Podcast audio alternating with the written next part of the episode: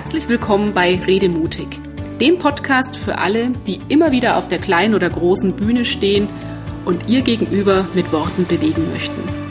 Ich bin Andrea Joost und hier erfahren Sie, wie Ihnen das mit noch mehr Leichtigkeit und Freude gelingt, wie Sie nicht nur den Kopf, sondern auch das Herz Ihrer Zuhörer und Gesprächspartner erreichen und wie Sie Ihren eigenen Redestil entwickeln. Machen Sie Ihren Auftritt natürlich erfolgreich. Keine Frage, wenn es Ihnen gelingt, einen guten Draht zu Ihrem Gegenüber aufzubauen und einen Vortrag auf Augenhöhe zu halten, ist das wohl die beste Voraussetzung, um Ihr Publikum wirklich zu erreichen. Sie schlüpfen in die Schuhe Ihrer Zuhörer, gehen auf deren Probleme und Bedürfnisse ein und stiften mit Ihrem Input entsprechenden Mehrwert. Die meisten Rednerinnen und Redner wollen genau das erreichen. Und trotzdem kann es immer mal passieren, dass sie sich unterwegs selbst ein Bein stellen.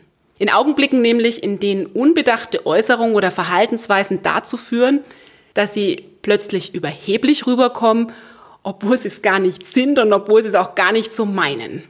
Das ist eine vertrackte Situation, weil ihre Teilnehmer ganz, ganz feine Antennen für jedes Verhalten von oben herab haben. Sobald sie das Gefühl haben, nicht ernst genommen zu werden, besteht die Gefahr, dass sie allergisch reagieren, sich zurückziehen und in der Konsequenz dann auch nicht handeln.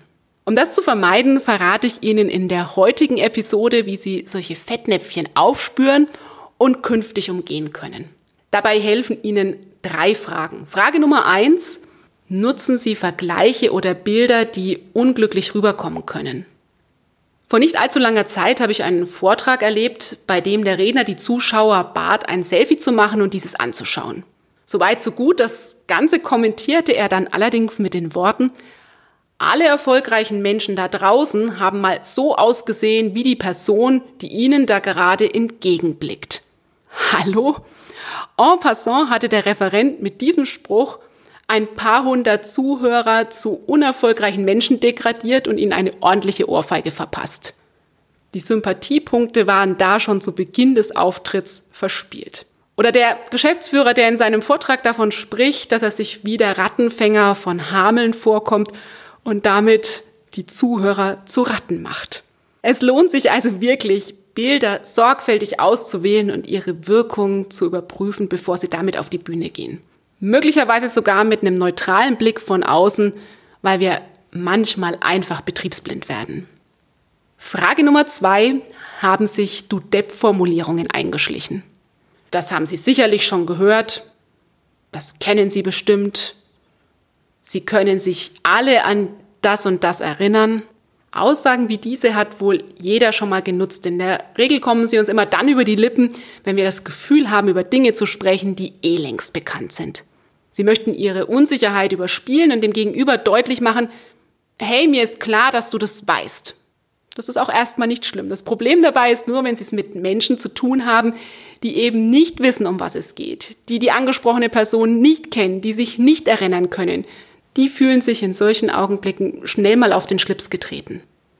Deshalb lassen Sie solche Floskeln lieber weg, denn so machen Sie nicht nur sich selbst, sondern vor allem auch ihren Zuhörern das Leben ein bisschen leichter.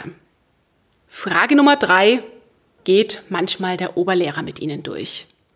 Diese Momente erkennen Sie daran, dass sich plötzlich die Worte müssen und sollen breit machen, weil Ihnen Botschaften ganz besonders wichtig sind und Sie plötzlich irgendwie mit erhobenen Zeigefinger sprechen.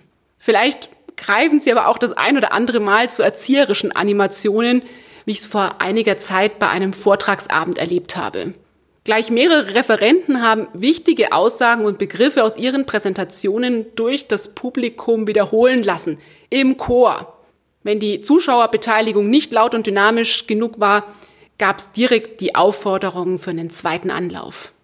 Dass hier der Widerstand nicht lange auf sich warten lässt und der ein oder andere sich vorkommt wie im Kindergarten, das ist nicht verwunderlich. Falls Sie sich nun an der ein oder anderen Stelle ertappt gefühlt haben, Bitte gehen Sie nicht zu streng mit sich ins Gericht. In der Regel sind diese Verhaltensweisen nicht bös gemeint und es genügen hier schon kleine Kniffe, um sich ein für alle Mal von solchen Stimmungstötern zu verabschieden und das Publikum für sich zu gewinnen. Mit Vorträgen auf Augenhöhe vom Anfang bis zum Schluss. Das war der Redemutig Podcast. Wenn Sie mehr erfahren möchten, klicken Sie einfach auf meine Seite www.andreajost.de. Schön, dass Sie dabei waren und bis zum nächsten Mal.